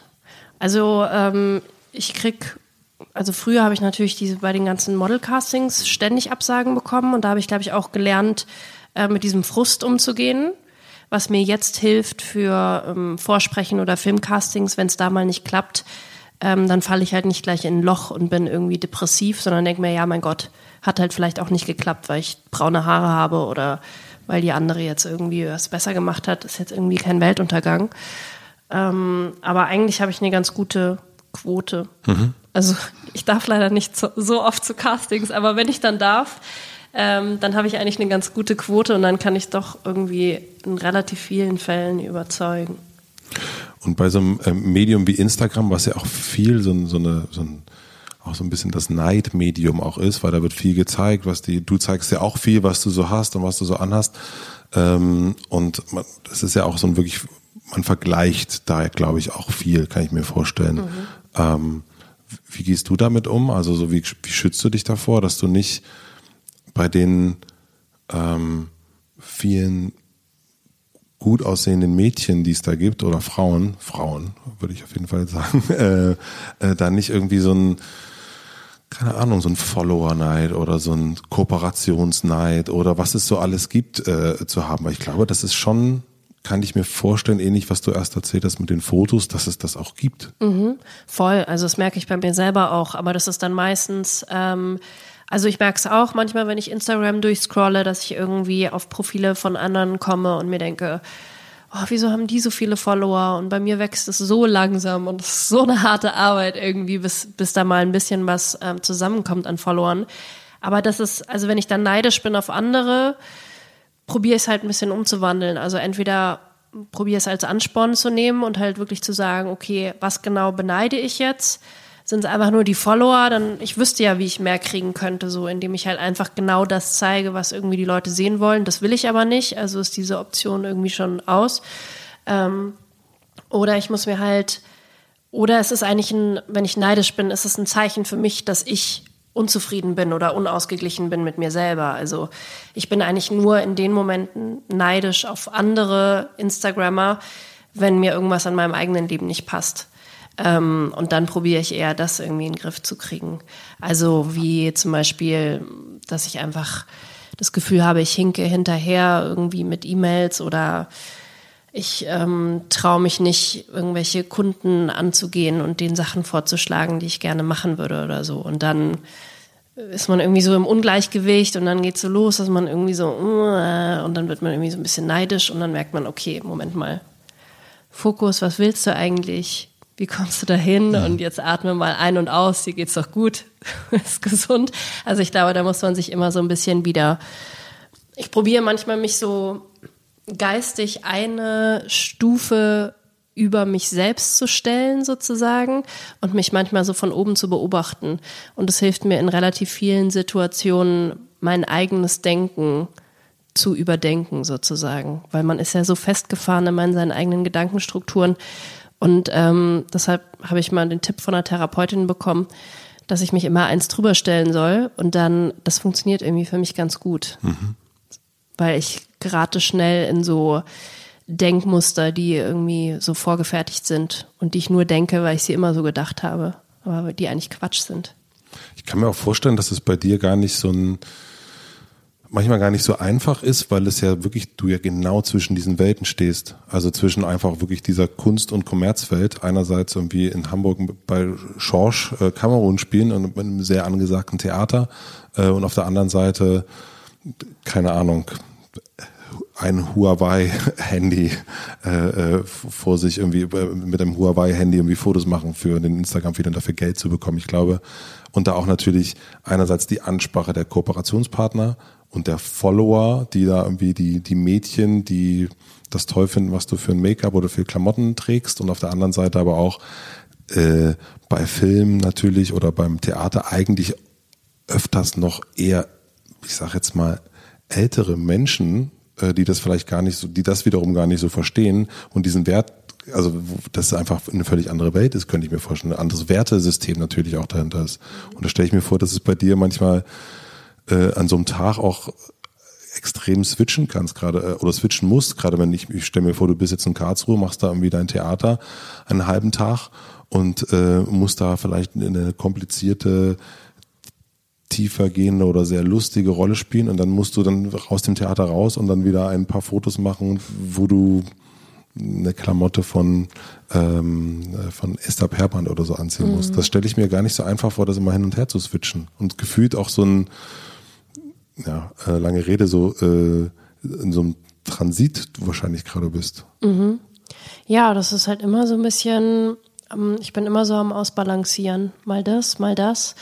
Aber ich will auf keins verzichten. Also ich finde das irgendwie alles gut, aber es ist schon teilweise sehr anstrengend und auch schon ziemliche Belastung. Also ich merke teilweise körperlich, dass ich da ziemlich am Limit bin. Durch dieses Pendeln? Genau, also gerade, ähm, also pendeln auch im wahrsten Sinne des Wortes, mhm. weil ab Herbst werde ich irgendwie zwischen Karlsruhe und Berlin immer sechs Stunden mit dem Zug hin und her fahren müssen. Ich weiß ehrlich gesagt noch nicht, ob ich das kann. Also ich probiere das jetzt irgendwie, aber es kann auch sein, dass ich nach einem Jahr sage, ich bin total ausgebrannt, das funktioniert irgendwie nicht. Und dann mache ich doch lieber meine ähm, Sachen hier in Berlin, wo ich freiberuflich arbeiten kann, wo ich mir meine Zeit selber einteilen kann, wo ich nicht so eingespannt bin in so ein System. Aber auf der anderen Seite liebe ich halt Theaterspielen, deshalb will ich es halt zumindest einmal probieren. Woher kommt diese Liebe? Kannst du das mm, benennen? Ja, das ist wirklich schwer zu beschreiben, wenn man, glaube ich, nicht selber auf der Bühne steht. Ähm, manchmal fluppt es einfach. Also wenn wirklich der Text so verinnerlicht ist, dass man nicht mehr an den Text denken muss und wirklich nur noch spielt und einen guten Spielpartner hat, äh, mit dem das dann irgendwie hin und her geht und die Szene wird so selbstständig. Also die entwickelt sich raus aus dem, was man irgendwie ge geprobt hat oder wo man gesagt hat, okay, ich bin jetzt zuerst an dieser Position und dann gehe ich mhm. dahin. Wenn man einfach, also man ist dann so, obwohl das wahrscheinlich von außen eigentlich nicht so wirklich frei aussieht, wenn man sich denkt, okay, die haben ihr Kostüm an, die haben ihre festen Positionen. Man ist dann so frei in diesem Spiel, mhm. dass man, ähm, das kickt einen einfach wahnsinnig. Also das ist bestimmt besser als Drogen nehmen. Scheiß auf Berghandrogen. ja, du bist so wahnsinnig lebendig in diesem Moment, wo diese Szene funktioniert und wenn du dann diese Energie von dem Publikum spürst, die dir irgendwie an den Lippen hängen und dabei sind und begeistert sind, sei es jetzt, dass sie irgendwie gerührt sind, weil es emotional und wirklich gerade echt diese Emotionen sind auf der Bühne oder lachen, weil irgendwie die Komik durch ein schnelles Hin und Her der Sätze funktioniert. Ja, das ähm, ist einfach ein unbeschreiblicher Kick. Und das wäre doch eigentlich Wahnsinn, wenn du das hinkriegen würdest, dass du das beides dir so abholen könntest. Also mhm. Also einerseits diesen ähm, den echten Kick sozusagen, den also unmittelbaren, also mhm. mehr geht ja gar nicht, und dann auf der anderen Seite genau diesen digitalen, auch eigentlich ja dann nicht anfassbar mhm. und auch eine äh, ähm, ja die Welt kreieren, wie man sie so dann möchte. Also das, mhm. ähm, ich glaube, es gibt gar nicht, ich wüsste jetzt, mir fällt gar nicht so viele Leute ein, die das dann wirklich so beides also in Deutschland, also ich finde so Gwyneth Paltrow hat das so ein bisschen international, obwohl man die jetzt, obwohl die ja gar nicht mehr Schauspielerin ist, aber die hat es lange so hinbekommen, so Lifestyle zu sein und dann aber auch Schauspielerin mhm. und natürlich auch Oscars dafür kriegen und dann auch noch mit Chris Martin Kinder machen. Puh, auf jeden Fall eine Ansage. ähm, aber in Deutschland gibt es ja jemanden, wo du. Der, naja, Lars Eidinger ist ja jetzt auch Influencer. Das wirst du ja bestimmt mitbekommen haben. Ja. Ich gucke immer seine Stories, obwohl inzwischen schon fast nicht mehr, aber am Anfang war ich so ziemlich addicted, weil ich das auch also spannend fand, zu sehen, wie er die Welt wahrnimmt. Also es ist ja im Prinzip nur das, so dass du einfach siehst, wie geht ein Mensch durch die Straße, was sieht er und wie blind läuft er eigentlich durch die Gegend. Und die, ich glaube, mich ein, selber eingeschlossen, die meisten Leute laufen so ihre Wege zur Arbeit, die sie kennen, die würden auch nie einen Umweg gehen. Warum auch? So immer den gleichen Weg und man guckt, man guckt gar nicht richtig irgendwie hin. Und das macht er halt irgendwie par excellence, dass er wirklich so ein Auge für Details hat. Und dann auf einmal halt die langweiligsten Straßen in Berlin werden halt irgendwie total spannend in seinen Stories. Welche Frau ist es, die du siehst, wo du denkst, boah, das ist eine, das ist eine tolle Frau, die macht das irgendwie, die, die kriegt das, was ich eigentlich, wo ich, wo ich noch so am Ausbalancieren bin, die kriegt das total gut hin. Die ist vielleicht für dich so eine Art Role Model. Gibt es ehrlich gesagt nicht. Also ähm, ich habe so für jede, jeden verschiedenen Part habe ich so Role Models. Also es gibt Frauen, die finde ich bei Instagram total toll, die gucke ich mir irgendwie gerne an, die finde ja. ich lustig. Meine Freundin Evelyn Weiger zum Beispiel, Moderatorin, die macht unglaublich lustige Insta-Stories. Mhm. Vielleicht auch, weil ich sie kenne, aber was ich so an Resonanz mhm. von meinen Freunden kenne, die finden sie irgendwie auch sehr witzig. Ähm, die nimmt sich da auch richtig Zeit irgendwie jeden Tag dafür und denkt sich irgendwie gute Sachen aus. Ähm, dann finde ich zum Beispiel toll, dass sich Emma Watson so für nachhaltige Mode einsetzt, also dass die halt ihre Bekanntheit dafür nutzt und halt immer wieder diese Themen, aber auch ähm, feministische Themen irgendwie so ähm, in die Öffentlichkeit bringt. Ähm, schauspielerisch sind es dann irgendwie wieder andere Frauen. Ich sage also ähm, wie zum Beispiel ähm, Sandra Hüller, mhm die ich auch schon auf der Bühne gesehen habe, in den Kammerspielen in München, äh, die mich da schon total umgehauen hat, die ich dann auch in Toni Erdmann irgendwie total toll finde. Aber es gibt jetzt niemanden, der genauso einen Weg geht wie ich. Also, das ist ja gut. Ja, wenn das ein guter Weg ist, aber hoffe ich jetzt einfach mal. Ähm, aber nee, das, ähm, ja, da habe ich so für jeden Bereich eigentlich so mein Vorbild. Du setzt dich für faire Fashion ein. Woher kommt das? Also kannst du dich noch an den Spark-Moment erinnern? Ich glaube, ähm, also 2013 ist ja ähm, in Bangladesch eine Tex Textilfabrik eingestürzt, ähm, Rana Plaza, wo wahnsinnig viele Leute ums Leben gekommen sind. Und dann war das zum ersten Mal in den Medien irgendwie so richtig Thema. Vorher hatte ich mir, glaube ich, nie Gedanken darüber gemacht, wo die Sachen herkommen oder habe es ausgeblendet, glaube ich, mhm. so aktiv. Und dann gab es mal so einen Themenabend bei ähm, Günther Jauch, war das, glaube ich, damals auch, oder schon Markus Lanz, weiß ich nicht mehr. Auf jeden Fall so ein. Ein Mann, der redet. Mhm. Genau. Und der Gäste irgendwie hat. Und da war das dann irgendwie Thema. Und dann hatten die gesagt, ja, sie haben ähm, extra auf der Homepage irgendwie so Labels zusammengestellt, deutsche Labels, wo man sicher sein kann, die produzieren fair.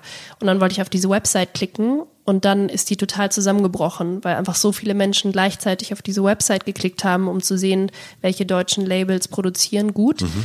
Und da habe ich dann gemerkt, wow, krass, das scheint die Leute echt zu interessieren. Mich hat es ja auch selber interessiert. Ich habe dann immer wieder probiert, da drauf zu klicken, was mir irgendwie nicht gelungen ist. Und dann habe ich irgendwie ähm, zum ersten Mal dieses Bewusstsein bekommen und habe dann eben gesagt, gut, dann fange ich erstmal an, ein bisschen deutsche Designer zu tragen auf dem roten Teppich. Habe dann bei Instagram ein bisschen mal geguckt, was gibt's überhaupt für Labels. Und dann habe ich so viele tolle Sachen entdeckt, dass ich gesagt habe, ich muss es Leuten kommunizieren. Also es gibt irgendwie keinen so richtig coolen Blog in Deutschland, der das raus aus dieser Öko-Nische holt. Weil mhm. halt viele, es gibt schon einige Blogger, aber die sind dann auch sehr vegan und sehr Yoga und sehr Meditation, was ich auch alles super finde. Aber das ist halt sehr nischig. Ich finde halt, das muss halt bei der breiten Masse irgendwie ankommen, dieses Thema. Und vor allem bei sehr modeinteressierten Leuten auch. Musst du dich auch immer wieder beweisen in dem, äh, in dem ähm, Fair Fashion, ähm, auf dem Fair Fashion Zug, weil du, weil man denkt, vielleicht auch denken könnte, du machst Greenwashing, also für dich, für deine, für dein Personal Brand, weil das natürlich auch ein Thema ist. Also begegnet dir sowas? Also klar, da gucken dann die Leute schon genau hin, macht sie das auch wirklich mhm. und so. Ähm, aber ich glaube, dadurch, dass ich von Anfang an gesagt habe, gut, ich bin nicht 100% perfekt und man kann nicht von einem Tag auf den anderen den kompletten Kleiderschrank umgestalten. Das wäre auch nicht sehr nachhaltig, wenn ich jetzt meine ganzen unfair produzierten Sachen jetzt wegschmeißen würde und morgen alles neu kaufe in fair. Das hilft jetzt irgendwie dem Planeten mhm. auch nicht.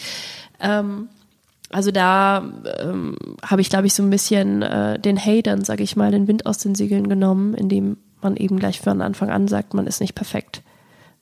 Und ich probiere es natürlich auch positiv darzustellen. Also ich glaube, man kriegt dann ähm, viel Kritik, wenn man selber sehr kritisch mit Firmen ist und mit Zeigefinger auf die zeigt, wer es irgendwie alles falsch macht. Wir haben halt gesagt, der, der Blog soll positiv sein. Wir wollen Firmen beleuchten, die es gut machen und die es richtig machen und müssen jetzt nicht der Blog sein, der irgendwie den großen Firmen ankreidet, was sie alle falsch machen, mhm. weil das wissen wir im Prinzip eh. Ich finde, das ist auch eine, eine sehr positive, also ich, ich empfinde den Blog auch als sehr, sehr positiv. Also natürlich auch aufgrund des wirklich äh, genialen Namens, finde ich. Also das ist, Danke. Ja, der ist total super, dass das so. so. Ich finde ihn jetzt gar nicht so krass genial, aber ich freue mich ja. Ich kriege immer wieder Komplimente für ihn. Naja, es ist, es ist nicht. Also Habe ich auch ein bisschen meinem Ex-Freund zu verdanken, muss ich an dieser Stelle sagen. Wieso? Ja, weil wir da irgendwie damals in, total unsere, verknallt in waren, unserer Wohnung saßen und so einfach Brainstorming am Frühstück ähm, mhm. beim Frühstückstisch gemacht haben. Also im Nachhinein habe ich dann behauptet, ich wäre drauf gekommen und er hat behauptet, er ist drauf gekommen. Ich weiß es nicht mehr genau, wer jetzt wirklich die Idee hatte. Ich bin auf jeden Fall über dieses Brainstorming ganz dankbar. wie lernt jemand wie du, Germany's Next Topmodel, Instagrammerin und so weiter und so fort, wie lernst du Männer kennen? Also ich gehe gerne aus, ich gehe auch viel aus, ich gehe gerne ähm, tanzen, aber auch in Bars und so. Und ich bin da ziemlich ähm, gerade raus. Also ich habe irgendwie so einen Scannerblick, den kann ich, glaube ich, gar nicht abstellen. Gott, das klingt ja grauenhaft. Aber ich gehe irgendwo rein. Ich bin gespannt, wie es weitergeht. Und dann gucke ich halt. Und wenn ich irgendwie jemanden sehe, der mir gefällt, ähm, dann nehme ich halt irgendwie meinen Mut zusammen und dann spreche ich den irgendwie an. Also ich bin da ziemlich, ich habe glaube ich eine ganz gute Menschenkenntnis und kann schnell einschätzen, ob ich mich mit der Person gut verstehen könnte oder nicht. Und dann habe ich da auch ähm, kein Problem damit, diese Person direkt anzusprechen, ehrlich gesagt. Aber Trauen sich auch Männer dich anzusprechen? Nee, eigentlich nie. Ich werde eigentlich wirklich so gut wie nie angesprochen, ähm, was aber okay ist. Also ich habe mich daran gewöhnt, dass ich das halt machen muss. Also wenn ich halt jemanden gut finde, muss ich halt dahin gehen. Die Männer haben irgendwie Angst vor mir. Ich weiß auch nicht, vielleicht bin ich zu groß oder so. Ist das nicht wahnsinnig deprimierend auch? Nee, weil ich ziehe jetzt nicht mein Selbstbewusstsein daraus, dass ich jetzt irgendwie angesprochen werde. Also auch wenn ich in Beziehung bin und dann angeflirtet werde, das gibt mir nichts. Ist nicht so, mhm. dass es jetzt mein, mich irgendwie aufpeppelt oder ich mir denke, ich brauche das. Ähm, das ist mir dann eher unangenehm, wenn ich dann irgendwie so eine Absage ähm, erteilen muss. Insofern finde ich das dann nicht schlimm. Also ich bin dann so eigentlich ganz froh. Dass du diejenige bist, die Genau, wenn ich will, dann kann ich ansprechen und sonst ähm, habe ich irgendwie meine Ruhe und einfach meinen Spaß. Aber ich glaube, das ist ähm, insofern kennt man das ja auch. Also dass man sich ähm, als als Typ im Club, also ich bin verheiratet äh, und seit zehn Jahren nicht mehr sozusagen in dieser Situation gewesen, aber dass man sich eben nicht traut, schöne Frauen anzusprechen, mhm. weil man so das Gefühl hat, naja, da, da kann ich ja nur verlieren eigentlich. Mhm. Also so, ich glaube, aber ich habe das auch irgendwann mal in einem Interview gehört von so einem top, top, top krasses Topmodel, die sagte eben auch, ja, mich spricht niemand an. Mhm. Ich finde keinen Typen, weil ich bin halt nun mal, keine Ahnung, wer es gewesen ist, das Topmodel und mhm. keiner hat, also die Typen haben Angst. Mhm. Echt schade, weil nur wenn man als Frau schön aussieht, muss es ja auch nicht heißen, dass man jetzt nur auf Äußeres bei Männern achtet. Also ähm, nur weil man selber schön ist, braucht man jetzt keinen unfassbar schönen Mann an seiner Seite. Also so geht es mir zumindest. Das ist was, das kommt irgendwie, klar ist Aussehen irgendwie schon auch wichtig, aber das kommt bei mir eher so an dritter oder vierter Stelle. So. Jetzt sag nicht, auf erster Stelle kommt Humor. ich glaube tatsächlich Intelligenz, aber ähm, Intelligenz erzeugt ja auch einen guten Humor würde ich mal sagen. Das also das ist, gehört so ein bisschen für mich zusammen, Humor und Intelligenz. Ähm. was, was brennt dir auf der Zunge? Nee, ich weiß es nicht, ob, äh, ob wir darüber, äh, ob du es da, ob du das erzählen willst, aber ob du einen Freund hast oder nicht. Ja. Das weiß ich nicht, ob du das erzählen willst. ja. Doch, äh, doch, ich habe jetzt wieder eine Beziehung nach einem äh, wilden Single-Sommer. nach wilden zehn Minuten in Berlin Mitte. Nee, ich bin jetzt tatsächlich gerade ganz glücklich. Wo hast du den Mann kennengelernt?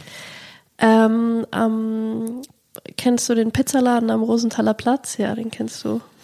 Da kehrt man ja so ein, wenn man als Berlin-Mitte ähm, lebender nachts feiern mhm. war. Und da war ich tatsächlich auch vorher im Berghain. Hey. Äh, hey. Oh. Und ähm, bin dann da irgendwie ähm, so nachts mit einer Freundin mit der, von der ich erzählt habe, Evelyn, die die mhm. super Insta-Stories macht, sind wir dann in diesen Pizzaladen eingelaufen und ähm, sind dann da auf eine Gruppe von Menschen getroffen und dann haben wir irgendwie noch eine After Hour bei mir zu Hause gefeiert. Das mache ich nämlich auch ganz gerne, dass ich einfach so wildfremde Menschen mit in mein Wohnzimmer nehme und äh, bediene und dann mit denen da irgendwie sitze, Musik höre und bis morgens um halb acht rede. Das ist noch, also in Berliner, in Berlin schon das musst du in Zukunft anders sagen bis Mittag um zwölf, weil dann ist es After Hour. Ja, stimmt. Stimmt. Halb acht ist ja hier gar nicht, das ist ja ganz normale das Zeit. Das ist völlig normale ja. Zeit. Da gehen wir normalerweise ins Bett. Mhm. Genau. Und jetzt ist es, ähm, ich habe das gefragt und es, so, solche Fragen stellen sich Medien, also solche Fragen kriegst du ja ständig. Mhm. Ne? Also hast du einen Freund, hast deine Haarfarbe geändert, warst mhm. jetzt mal blond, das ist ja totaler Wahnsinn. Warum ist das so? Dass ein das so, mh, mm, dass jemand wie mich das interessiert, dass das solche Medien interessiert, ähm, ob jetzt eine Marie einen Freund hat oder eine neue Haarfarbe oder ob Gwyneth jetzt wieder mit Chris zusammen mhm. ist oder Kim mit Kani oder wie auch immer, woher, wie erklärst du dir dieses Interesse? Ja, irgendwie sind wir alle so ein bisschen Stalker und Juristen und wollen in das wollten wissen, wie andere Menschen ihre, ihr Privatleben führen. Also ich merke das selber, wenn ich bei Instagram durchscrolle oder bei meinen Insta-Stories, dass mich halt diese privaten Insta-Stories viel mehr interessieren als irgendwie hier, ich habe meine neue Armbanduhr irgendwie an und hier ist lecker mein Frühstück zu sehen. Das interessiert mich nicht. Aber wenn sich da einer mit seinen Freunden zeigt oder irgendwie beim Ausgehen oder so, dann, dann finde ich es spannend, weil ich wissen will, wie, was, was, wie führt der, was für ein Leben führt der? Und ich glaube, man ist ja immer so ein bisschen auf der Suche nach einem eigenen guten Leben oder einem spannenden Leben oder einem, also perfekt will ich gar nicht sagen, weil ich glaube, perfektes Leben ist irgendwie sehr langweilig. Ist schwierig, glaube ich auch. Aber irgendwie ist man ja immer auf der Suche nach einem guten Leben. Und dann guckt man sich, glaube ich, einfach Lebensentwürfe von anderen Leuten an und speichert dann, glaube ich, unterbewusst, was man gut findet und was man selber für sich auch übernehmen will. Vielleicht kommt es daher. Ich habe noch drei Fragen fürs Ende. Was möchtest du gewesen sein? Also wenn ich mal nicht mehr bin, was man dann sagt, wer ich war. Ähm, die deutsche Fair Fashion Aktivistin, die die nachhaltige Mode in Deutschland vorangebracht hat. Ähm, Klar würde ich auch gerne äh, als jemand in Erinnerung bleiben, der irgendwie tolle Filme gedreht hat. Aber ich glaube, so richtig, ähm, wo ich wirklich was bewirken oder verändern kann, ist tatsächlich mehr die Mode. Also ich glaube, Filme sind auch ziemlich vergänglich. Wenn es jetzt nicht unfassbar krasse Filme waren, die irgendwie so zeitlos sind, wird doch sehr viel gemacht, was dann auch sehr schnell wieder vergessen wird. Und bei Theater natürlich sowieso. Also ich glaube, ähm, Mode, da ist was, da kann ich was ins Rollen bringen. Und privat? Und privat will ich irgendwie als jemand in Erinnerung bleiben, der aktiv war, viele Menschen zusammengebracht hat, viel gelacht hat, viel Spaß hatte, der immer für spontane Aktionen zu haben war. Ja, ich liebe es einfach, Feste zu machen und Leute zusammenzubringen, die sich nicht kannten. Also so der, der Socializer irgendwie zu sein. Ich liebe es auch zu verkuppeln oder so, ist leider noch nicht so oft passiert. Hm. Aber ähm, ich ja. habe ein paar Freunde, die Single sind, also Männer. Ah. Wenn du Frauen hast, können, Ja. wir, können wir vielleicht. Ich bin auch, ich liebe auch Kuppeln. Sehr gut. Let's do it. ja, also ich glaube, als so ein äh, lebensbejahender Mensch will ich irgendwie wahrgenommen werden oder in Erinnerung bleiben. Mhm. Was machst du, wenn du nicht einschlafen kannst? Also was, was hilft dir da?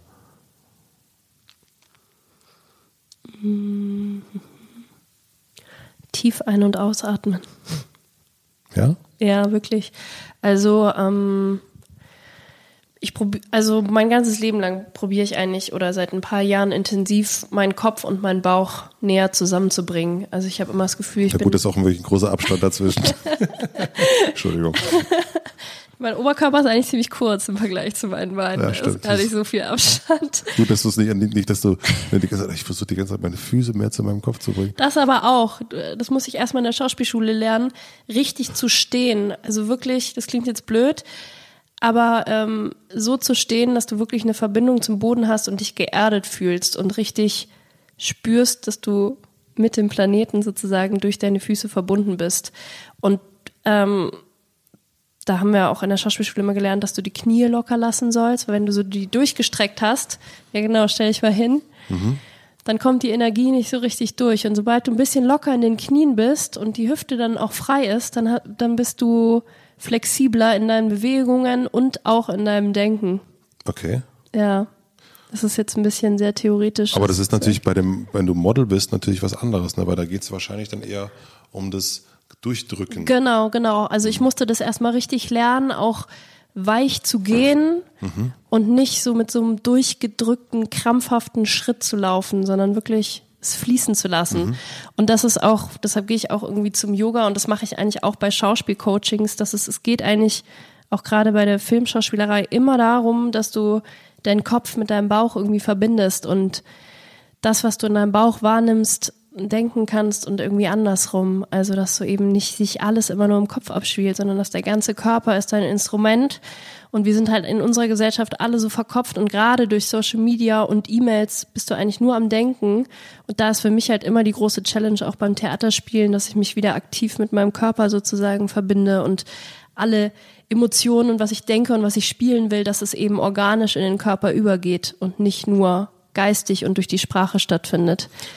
Und deswegen versuchst du dann abends Atem und Bauch so zusammenzubringen. Genau, und auch ähm, probiere ich dann auch den Kopf einfach auszustellen, sozusagen, was natürlich schwierig ist, aber wenn man das immer wieder aktiv übt, dann irgendwann gelingt es einem auch besser, dass man einfach die Gedanken, die, um die sich irgendwie Sachen noch kreisen abends, dass man das einfach loslässt. Dann die letzte Frage.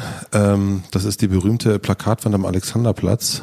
Und ähm, es ist so, dass ich die gebucht habe für dich, da wo sonst natürlich eben die großen Konzerne ihre Handys äh, und neuesten Schminkprodukte äh, bewerben und du darfst entscheiden, welcher Satz von dir drauf stehen soll für eine Woche.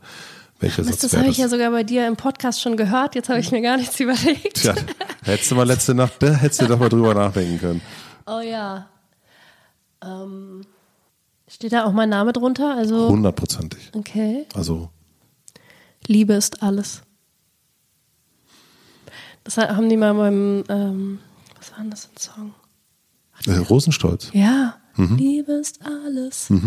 ich bin eigentlich gar nicht so ein großer Rosenstolz-Fan, aber das hat mich irgendwie so immer berührt, weil es halt wirklich so, also ich glaube, alles, was man mit Liebe macht und mit Liebe betrachtet, ist irgendwie schön und gut und richtig. Mhm. Und das ist, da wären wir wieder bei meinem Jesus-Prinzip, dass ich halt immer, egal wie mir begegnet wird, probiere ich irgendwie liebevoll auf Menschen zuzugehen. Amen. Ich, also, das ist wirklich schön. Also wir haben hier Jesus verknallt, verliebt. Oh das, Gott. Das ist, die, das ist die Liebe. Das ist doch wunderschön. Also, ja, ich, meine, das ist, ich hoffe, ich äh, gehe den Leuten nicht auf die Nerven. Mit der Liebe? Ja, mit meinem, mit meinem esoterischen Gelaber. Nein, nein, also äh, nein, das glaube ich. Also, Okay. also zwei Gäste vor dir war Curse hier, also der es aber auch sehr relativiert hat. Ähm, vielen, vielen herzlichen Dank. Ja, es war wirklich wunderschön Fand ich auch. und äh, hat Spaß gemacht, mal so ja, in die Tiefe zu gehen. Deshalb habe ich dich ja auch gefragt, ob wir das nicht mal zusammen machen können. Hund- Hundertprozentig, und, äh, wenn wir jetzt das Mikro ausmachen, gibst du mir noch die Schminktipps. Ja, das mache ich. Dankeschön. Gerne. Vielen herzlichen Dank fürs Zuhören. Ich freue mich wie immer, wenn ihr diesen Podcast abonniert, wenn ihr ihn bewertet, wenn ihr ihn teilt, wenn ihr mir schreibt, welchen Gast ich als nächstes einladen sollte oder wann und wo ihr diesen Podcast hört. Großartig auch, dass gerade sehr, sehr viele Leute von euch mal einen Screenshot machen und dann bei Insta-Stories hochladen. So sehe ich auch mal, wie ihr so aussieht und wenn ihr das Ganze at Matze Hiescher taggt, dann sehe ich es auch wirklich. Und wie immer gibt es am Ende eine kleine Podcast-Empfehlung, wenn ihr wie Marie gern ins Berghain oder Clubben geht, dann könnte dieser Podcast genau das Richtige für euch sein. Und zwar ist es der Electronic Beats Podcast, der Podcast rund um Nachtleben und Clubkultur. Und da werden DJs, Türsteher, Clubbetreiber, Tänzer, Tripsitter interviewt. Und los ging's mit DJ Hell und Westbam und die erzählen, wie das Ganze hier mit der elektronischen Musik in Deutschland angefangen hat. Jeweils eine sehr interessante Geschichtsstunde. Hört da mal rein. Und jetzt wünsche ich euch noch einen schönen Tag, eine gute Nacht, viel Spaß beim Autofahren. Liebe Grüße an Jasmin, die mir geschrieben hat, dass sie eben das Hotel Matze mal beim Autofahren hört. Bis zum nächsten Mal, euer Matze.